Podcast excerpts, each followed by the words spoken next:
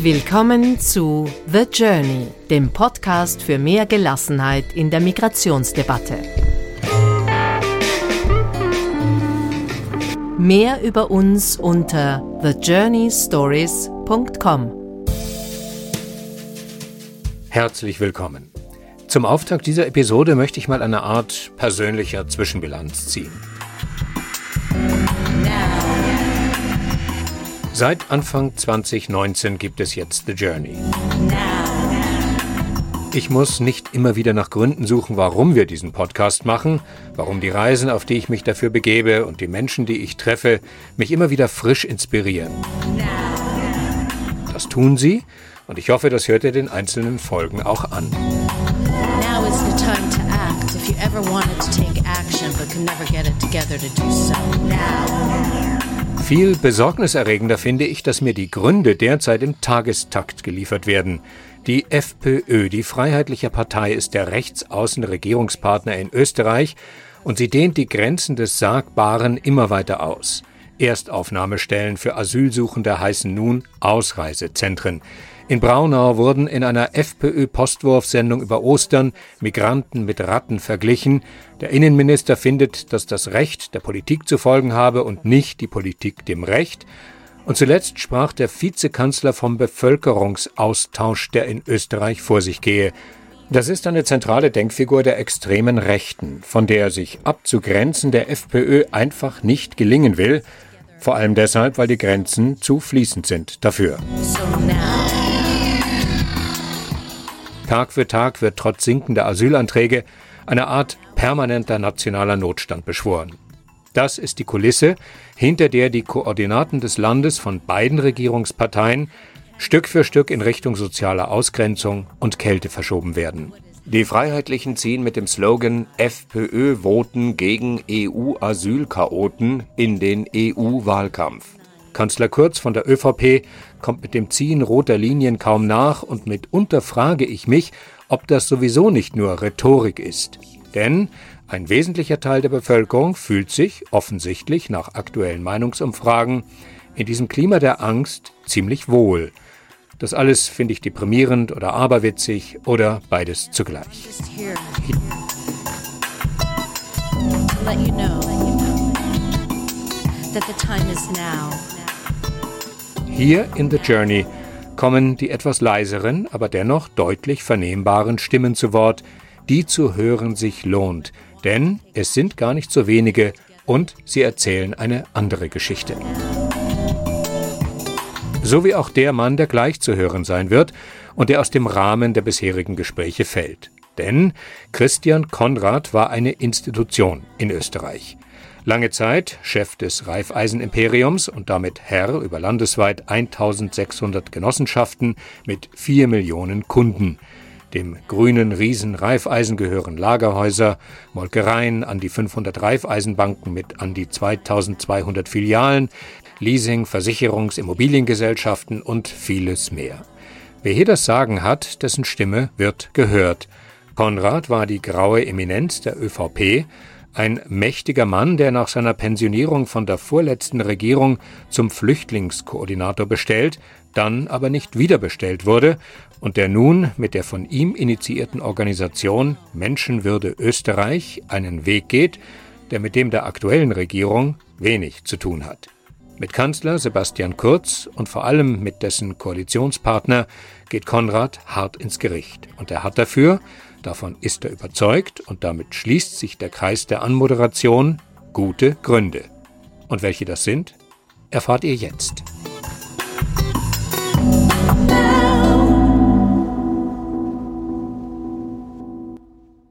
Herr Konrad, Sie waren und Sie sind ein mächtiger Mann in diesem Land. Eine Rede davon.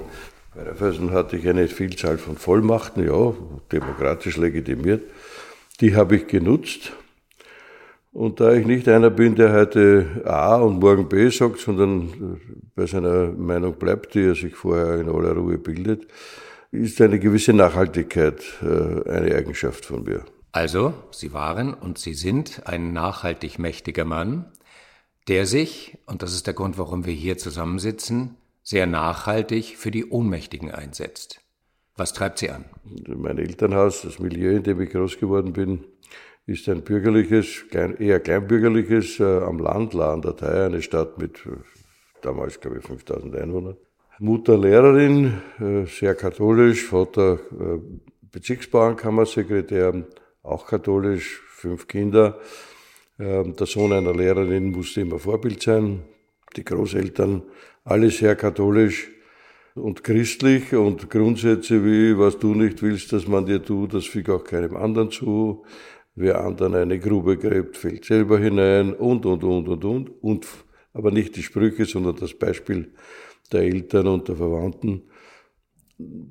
Ich habe daher bei Raiffeisen auch eine, eine, eine geistige Heimat gefunden, weil die Genossenschaftsidee, Hilfe zur Selbsthilfe zu geben und das alles unter dem Prinzip der, der wechselseitigen Solidarität, äh, hat mich unausgesprochen angezogen und das ist eine Geschäftsphilosophie oder eine Lebensphilosophie, in der ich mich sehr gut zurechtfinde, die mir sehr gefällt.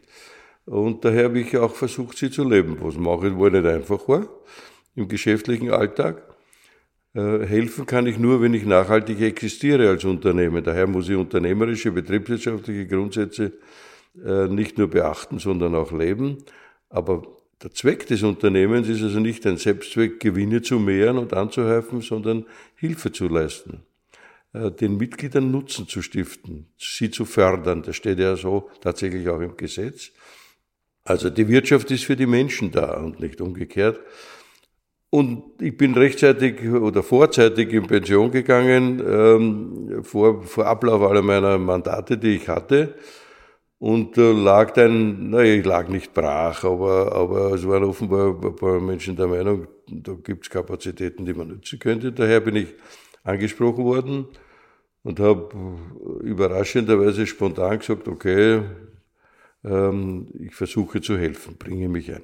Als Flüchtlingskoordinator der damaligen Regierung. Die Regierung hat mich angehört, der Vizekanzler und in der Folge der Bundeskanzler haben mich gefragt, ob ich dazu bereit wäre.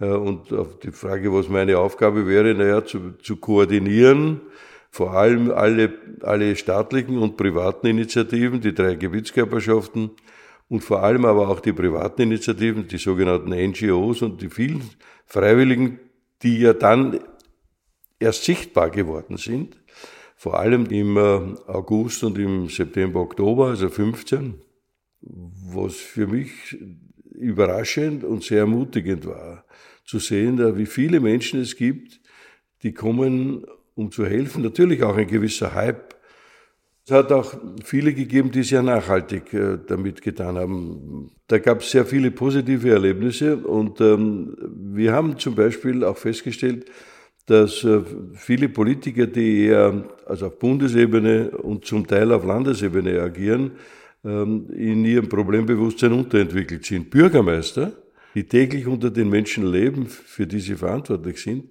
für die sie sich auch verantwortlich fühlen. Jeder, der in meinem Dorf, in meiner Stadt lebt, für den bin ich verantwortlich. Diesen Satz habe ich sehr, sehr oft gehört, egal ob er nur eine Nacht da ist oder äh, als Flüchtling kommt und Hilfe braucht oder ständig da lebt.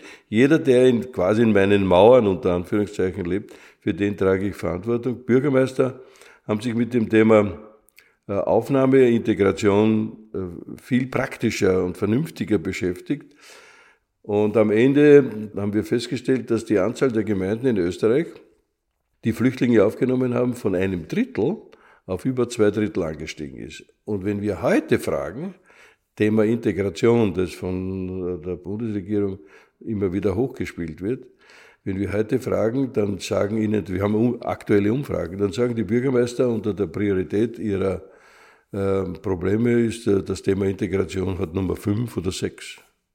Also, wenn man damit ordentlich umgeht, dann ist das Problem keines mehr oder fast keines mehr. Da gibt es äh, ganz offensichtlich eine Diskrepanz der Wahrnehmung. Ich habe in Vorbereitung auf unser Gespräch ein Video gefunden auf YouTube. Da unterhalten Sie sich mit Hans Rauscher von der Tageszeitung Der Standard über die Themen Migration und Integration. Und dort vertreten Sie sehr pragmatische Standpunkte liberal-konservativ-pragmatische Standpunkte in Bezug auf den Umgang mit dem Thema. Sie kommen jedenfalls nicht als linksgrün versiffter Gutmensch daher, der sozusagen das klassische Feindbild all jener ist, die Migration und Integration komplett ablehnen. Was ich spannend fand, war die Kommentare unter diesem kleinen Video zu sehen, die von ganz, ganz wenigen Ausnahmen abgesehen respektlos, herabwürdigend, erniedrigend und hasserfüllt waren ihnen gegenüber. Zeigt sich anhand dieses kleinen, ich möchte sagen unproblematischen Videos, die Spaltung der Gesellschaft in jene, die sich auch nur ansatzweise für die Themen Migration und Integration einsetzen und jene, die das rundheraus ablehnen. Ja, ja, das erlebe ich immer wieder. Und ich habe daher auch gesagt, Aufgabe der Politik ist es, Menschen zu führen und ihnen nicht nach dem Mund zu reden. Wir stellen fest, dass äh, vor allem jene Menschen, die äh, keinen Kontakt zu Flüchtlingen haben, die ihn auch meiden, dass die das Thema ablehnen und sich sehr, sehr negativ davon äußern. Was brauchen wir die? Wir, wir, die haben zu viele, die nehmen uns die Sozialleistungen weg, sie gefährden die Arbeitsplätze und, und, und, und, und. Das äh, rührt daher, dass auch von Seiten der Politik und zum Teil auch von Seiten der Medien überhaupt nicht über Realitäten gesprochen wird. Ähm, ich habe vor einer Woche wieder eine Veranstaltung gehabt und habe gesagt, ich verstehe es nicht. Wir haben im Jahr 2018 in Österreich 13.000 300, 13.400 Asylanträge gehabt, also pro Monat 1100. Im ersten Monat 2019 haben wir 1020 Asylanträge gehabt, also 1000 Menschen in einem Land, in dem neun, rund 9 Millionen leben. Die können nicht einmal, wenn sie wollen, können sie die Gesellschaft verändern. Äh, und sie sind auch keine Last. Und alle Berechnungen zeigen, dass wenn wir äh, die Menschen integrieren, wenn sie arbeiten, dann leisten sie für die Gesellschaft sehr bald mehr, als sie kosten. Und im Übrigen, der vorletzte Finanzminister hat einmal eine Rechnung veröffentlicht, was kostet uns die, die Flüchtlingssituation? Mit allen Kosten, mit allen Verwaltungskosten, mit dem Mehraufwand für Beamte im Asylwesen, mit den Grenzsicherungskosten, mit dem Polizeieinsatz und, und, und Bundeseinsatz und, und, und, und, und. Und das war ein Betrag, der unter zwei Prozent des Gesamtbudgets liegt. Nun ist Österreich eines der reichsten Länder in der EU äh, und natürlich damit auch in Europa. Und äh, wir waren immer stolz auf unsere Tradition der Humanität, der christlichen Nächstenliebe. Und zwei Prozent können uns wirklich nicht gefährden und in die Armut stürzen. Aber das wird bewusst äh, verwendet, auch politisch. Jetzt wieder die Debatte, eine Arbeitsstunde wird mit 1,50 belohnt. Das ist menschenverachtend. Äh, aber das ist vieles und es wird nicht nur von einem äh, Regierungspartner in die Welt gesetzt, sondern es wird vom anderen auch toleriert. Und das ist das, ähm, was irritiert, was stört, äh, was viele Leute auch empört. Aber offenbar ist das eine Position, die mehrheitsfähig ist. Und in der Politik zählt offensichtlich nur die Mehrheit. Ich weiß auch, dass in einer Koalition sich nicht einer immer durchsetzen kann. Und ich weiß auch aus meiner Berufserfahrung, dass in Gesellschaften mit einem Mehrheitsgesellschafter und einem Minderheitsgesellschafter der Größere auf den Kleineren mehr, unverhältnismäßig mehr Rücksicht nehmen äh, muss, soll, ähm, als das vielleicht der Relation entspricht. Aber in der Politik äh, muss es auch Grenzen geben und es muss zumutbar sein und vieles, was da passiert, ist ein Schlag ins Gesicht, äh, verändert, verändert die Stimmung, aber offenbar ist die Mehrheit immer noch auf der anderen Seite. Sie haben in diesem Zusammenhang einen Satz gesagt, der mich beeindruckt hat und den man aus dem Munde eines mächtigen Mannes, um mich selbst zu zitieren, nicht erwarten würde, nämlich es ist kalt geworden in diesem Land. Ja, das habe ich mehrfach gesagt. Äh, es kommen viele Leute zu mir, die händeringend sagen, wir haben uns sehr bemüht ähm, äh, um Menschen, die zu uns gekommen sind, haben sie angenommen, unterstützen sie, ähm, haben mit ihnen die Sprache gelernt, haben sie versucht auch medizinisch zu betreuen, Wohnungsfragen gelöst, Arbeitsplätze, Lehre organisiert. Und jetzt, nach, ein, nach einer endlosen Dauer der Verfahren, werden sie abgeschoben, mutwillig. Das verletzt sehr viele Menschen. Das schafft Leid nicht nur für die unmittelbar Betroffenen, die die ganze Zeit in einer Situation der Unsicherheit, der Schwebe leben, nach all dem, was sie schon erlebt haben. äh, sondern das trifft auch jene Menschen, die sich da annehmen, deren Mühe und deren Einsatz mit einem Federstrich zunichte gemacht wird. Also es schafft Leid. Und jetzt kommen Sie zu mir und da gibt's da gibt's wirklich grausliche Geschichten von, von Fluchterlebnissen und gelungener Integration. Auch Kinder, wenn Eltern abgeschoben werden, die Kinder nicht zu Hause sind und werden dann mit einem Hubschrauber des Innenministeriums gesucht, wie Bankräuber. Das bringt die Bevölkerung sehr stark auf, gegen die Obrigkeit, gegen jene, die das tun. Aber offenbar sind das alles individuelle Einzelschicksale und die werden generell nicht wahrgenommen. Die Medien nehmen sich auch nicht an. Das alles macht mich äh, betroffen, macht mich auch traurig, aber bestärkt mich in dem Kampf dagegen. Glauben Sie, dass eine Möglichkeit, die Ihnen gegeben ist, darin besteht, auf die Regierenden einzuwirken zugunsten einer Abrüstung der Worte? Ja, natürlich, das versuchen wir. Ich, ich bemühe mich, soweit das irgendwie geht. Es gelingt nicht immer ganz. Ich habe immer versucht, auch in meinem Berufsleben, das direkte Gespräch mit den Entscheidungsträgern zu suchen, zu finden. Und die Frage der Wahl der Worte, vor allem auch die Religionsführer, und zwar der Chef des, des Islam in Österreich, der Präsident, äh, und auch der Erzbischof von Wien, Kardinal Schönborn, haben dringend gebeten, äh, die Sprache zu beachten, abzurüsten. Gewalt beginnt mit der Sprache und setzt sich dann in Taten um. Daher wäre den Anfängen, das ist meiner Meinung nach ganz wichtig, das immer wieder zu betonen, aber es wird wenig gehört. Viele Bürgerinnen und Bürger haben ganz offensichtlich das Gefühl, dass diese Gemeinschaft, in der sie sich wohl und sicher und aufgehoben fühlen, durch Globalisierung in Frage gestellt wird, aufgelöst wird, Grenzen lösen sich auf, äh, Verbindlichkeiten lösen sich auf, das erleben viele und haben das Gefühl, jemanden dafür verantwortlich machen zu müssen. Und das sind dann die Migranten. Ja, ja. Unsicherheiten, äh, Ungewissheiten suchen einen Sündenbock und da, da, eignet sich der Migrant, der sieht anders aus, lebt anders, äh, spricht die Sprache auch nicht so, kann so nicht kommunizieren. Daher ist es eine besondere Herausforderung, da entgegenzuwirken. Österreich ist traditionell ein Einwanderungsland. Wir haben in den letzten 15, 20 Jahren im Schnitt mehr Zuwanderung gehabt als in den letzten zwei Jahren. Der Ausreißer war 15 und ein bisschen noch 16. Die Geburten- und Sterbebilanz der Österreicher ist eher negativ, bestenfalls ausgeglichen. Wir stagnieren. Also ohne Zuwanderung würde, könnte dieses Land nicht leben. Es gibt irrsinnig viele Bereiche der Gesellschaft, der Wirtschaft, die ohne Zuzug, ohne Ausländer, äh, zum Teil auch also Flüchtlinge nicht leben könnten. Medizin, also der gesamte Gesundheitsbereich, äh, die, der Pflegebereich, die Gastronomie und, und, und, und, und. Es gibt, äh, gibt wirklich viele Bereiche, in denen wir ohne die Mitarbeit, die wir auch ordentlich honorieren und anerkennen müssen, am Ende wären. Und wenn ich jetzt höre, immer wieder die, die Prognosen der Wirtschaftsforschungsinstitute, wie viele Facharbeiter in Österreich fehlen, wie viele Pflegekräfte fehlen. Ja, die schaffen wir aus eigenem nicht. Also da sind wir gut beraten, jene Menschen, die zu uns kommen, bei uns bleiben wollen, sich integrieren wollen, auch anzunehmen. Interessanterweise im Übrigen die Abschiebezahl des Jahres 2018 aus dem Innenministerium, vom Innenminister, mehr oder minder stolz verkündet, äh, glaube ich, 6000 Leute, etwa diese Größenordnung war es. Und was er nicht dazu gesagt hat, ist, dass zwei Drittel der abgeschobenen Europäer sind.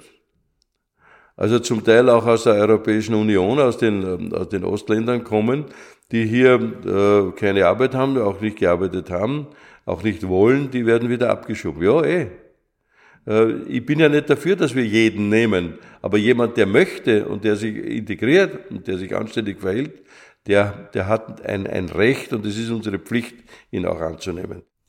Es ist ja ein Ergebnis der Auseinandersetzung mit den äh, Migrationsklischees, dass die tatsächlich allermeisten Menschen angetrieben werden, von welchen Fluchtgründen auch immer, persönliche Verfolgung, politische Verfolgung. Dazu gehört möglicherweise auch der Verlust an Arbeitsmöglichkeit durch den fortschreitenden Klimawandel. Äh, auch das ist nicht ausgeschlossen. Äh, all diese Menschen kommen und der letzte Gedanke, den sie haben, wenn sie fliehen, ist der, sich in die sogenannte soziale Hängematte zu legen. Ja, das wird aber unterstellt. Der sogenannte Pull-Faktor. Ich habe gesagt äh, bei öffentlichen Diskussionen mehrfach, wenn ich den Begriff, der sehr, sehr stark im Innenministerium verankert und gepflegt äh, wurde und wird, wenn ich das allein höre, diesen Pull-Faktor, gehen mir alle Messerl im Sack auf. Denn äh, jemand, der in Aleppo zum dritten Mal ausgebombt wird und der mit der Familie über, über, übers Meer flieht und dann zu Fuß durch, über den Balkan kommt, der kommt nicht deshalb, weil er bei uns 20 Euro mehr Kindergeld kriegt oder Sozialhilfe. Das ist ein völliger Unsinn. Ähm, ich weiß schon, dass es Fehlentwicklungen gibt, dass in, auch in Syrien und im Irak es Menschen gegeben hat, die gesagt haben, flieh, geh nach Deutschland, geh nach Österreich, du kriegst dort ein Haus, einen Arbeitsplatz, dort fließt Milch und Honig. Das weiß ich auch. Aber ich habe auch die viele Menschen gesehen, die gekommen sind, weil sie vor, vor Raub, Mord, Totschlag, Vergewaltigung geflüchtet sind. Und alle ein, oder viele ein besonderes Schicksal haben. Und da ist es ganz einfach eine Frage der, der menschlichen Würde und des Respekts, diese Leute ernst zu nehmen und sich ihrer anzunehmen. Ich würde gerne einen der Kritiker, die unter ihrem YouTube-Video sich geäußert haben, einladen, virtuell. Äh, wir nehmen den jetzt einfach mal in unserer Mitte an. Der hat gesagt, nur dieser Geldsack, der hat sowieso nie einen Flüchtling in seinem Leben gesehen. Was würden Sie diesem Menschen jetzt antworten, wenn er hier wäre? Ich habe 2015, als ähm, die Frage kam, ob ich mithelfe, gesagt, okay, ich helfe mit, aber dann kann ich nicht nur Wasser predigen und Wein trinken, sondern muss selber auch was tun und habe eine, eine irakische Flüchtlingsfamilie bei mir im Haus Platz geschaffen und habe die da zwei Jahre lang äh, beherbergt, betreut Vater mit zwei Söhnen. Einer geht in die Mittelschule, der andere hat begonnen zu studieren, musste aber erst die, die Sprache lernen. Die Mutter mit einer kleinen Tochter ist dann nachgekommen, dank Rotem Kreuz, ohne meine äh, Zuhilfe. Ich habe da keine Protektion gemacht, sondern habe hab den, den normalen Weg eingehalten und äh, betreue ihn lose weiter. Ich bin keine Glucke. Ich habe sehr, sehr viele Menschen, die zu mir um Hilfe kommen in ihrer persönlichen Situation, es sei denn, dass sie nicht nur die, die behördlichen Bewilligungen brauchen, sondern auch materielle Wünsche haben, Arbeitsplätze und, und, und. Und denen versuche ich zu helfen. Mir wurde auch vorgehalten, der Konrad war in einer Bank und war dort Präsident. Ähm, der wird ja sein Leben lang genug verdient haben. Wozu braucht er jetzt noch Geld von der Bundesregierung? Hat auch eine Zeitung geschrieben. Also ich kann nur sagen, naja, ich, ich hungere nicht, ich kann meine Lebensbedürfnisse, ähm, auch die Jagd äh, finanzieren. ähm, aber äh, ich habe einiges an finanziellen Mitteln auch eingesetzt, um konkret zu helfen dort, wo es keine andere Möglichkeit gegeben hat. Also, aber darüber zu reden, äh, widerstrebt mir, wenn einer glaubt, dass ich äh, dabei verdiene, dass ich wirklich äh, Wasser predige und Wein saufe, kann ich ihm nicht helfen. Sind Sie, was die von uns gerade konstatierten gesellschaftlichen Verhältnisse angeht, die unerfreulich im Moment sind, sind Sie optimistisch, dass sich die verändern lassen? Ich denke da an das, was Sie am Anfang des Gesprächs gesagt haben. Die Bürgermeister, egal welcher politischen Couleur, die sich vor Ort für Menschen einsetzen, die davon angetrieben werden, denen zu helfen, die sich des Rückhalts der Bevölkerung vergewissern können, das zum Teil auch einfordern. Da gibt es ja ganz, ganz, ganz, ganz viele positive Beispiele. Sind Sie also langfristig positiv gestimmt? Also ich bin vom Grunde her Optimist äh, und glaube an das Gute im Menschen. Die Fakten zeigen außerdem, dass das Problem der Zuwanderung, jedenfalls von Seiten der Flüchtlinge, immer kleiner wird. Und ähm, die Integration schreitet durchaus fort. Die staatlichen Aktivitäten des Arbeitsmarktservice ist nicht unerfolgreich. Ein Drittel der Menschen, die 2015 zu uns gekommen sind, höre ich, oder sogar etwas mehr, sind im Arbeits, nachhaltig im Arbeitsprozess eingegliedert. Also das, die Anzahl wird kleiner und mit der Zeit äh, greifen die Bemühungen äh, immer mehr. Rückschläge gibt es dann, wenn äh, spektakuläre Kriminalfälle passieren. Also die, die sogenannten Frauenmorde in der letzten Zeit in Österreich werden verwendet, um äh, gegen Integration äh, zu hetzen. Faktum ist aber, dass das alles Beziehungsdaten waren. Wenn man die Dinge anspricht, stellt man fest, das ist so alles nicht wahr. Ähm, dass es äh, einige schmerzliche Dinge hat, Verbrechen gegeben hat, stimmt auch. Aber Realität ist auch, auch die, die Menschen, die zu uns kommen, sind Menschen. Und da gibt's unter den paar Tausenden gibt's auch ein paar schwarze Schafe. Die gehören ausgesondert, das ist gar keine Frage. So wie die eigenen schwarzen Schafe auch ausgesondert werden müssen. Und dann funktioniert die Gesellschaft wieder. Also ich bin durchaus optimistisch, dass innerhalb relativ äh, kurzer Zeit, zwei, drei Jahren, das Thema weitgehend verschwunden ist. Es sei denn, es brechen neue Dinge aus, aber ich hoffe nicht, dass das der Fall ist. Was mir Sorgen macht, ist, dass ähm, die Tatsache, dass die EU zwar erkennt, dass Afrika und auch der Nahe Osten nach wie vor Krisenherde sind, aber meiner Meinung nach viel zu wenig geschieht. Und nur zu glauben, mit Polizeisperren halte ich äh, das Mittelmeer sauber, das geht sicher nicht. Ich muss die, das Übel an der Wurzel bekämpfen. Darum habe ich gesagt, der seinerzeitige Marshallplan, so etwas ähnliches, ein Instrument der Hilfe zur Selbsthilfe, etwa in Afrika, erscheint mir absolut notwendig, sonst kriegen wir Probleme. Wie überhaupt Europa in Afrika schwere Defizite hat und es anderen Kontinenten überlässt. Wenn in Afrika Krisen ausbrechen, wohin gehen die Menschen? Zunächst einmal hauptsächlich innerhalb des Kontinents. Aber der nächste Kontinent, den Sie anschauen, ist Europa, nicht Amerika und auch nicht Asien. Und daher sind wir gut beraten, um dieses Thema zu kümmern und nicht nur mit Worten und Konferenzen zu agieren, sondern tatsächlich tatkräftige Hilfe zu leisten. Und, denke ich, die Mühen der Ebenen darin zu suchen und zu finden, im Gespräch zu bleiben. Ja, in jedem Fall. Der Mensch ist äh, ein Gemeinschaftswesen. Äh, ohne Kommunikation ist gar nichts, außer Missverständnissen, Ablehnung. Also reden muss man immer miteinander. Tue ich auch. Herr Konrad, ich danke Ihnen für das Gespräch. Wenn ihr euch durch diese und alle anderen Episoden angesprochen fühlt, dann teilt sie bitte mit weiteren potenziellen Hörern. Damit wachsen wir und das spornt uns an.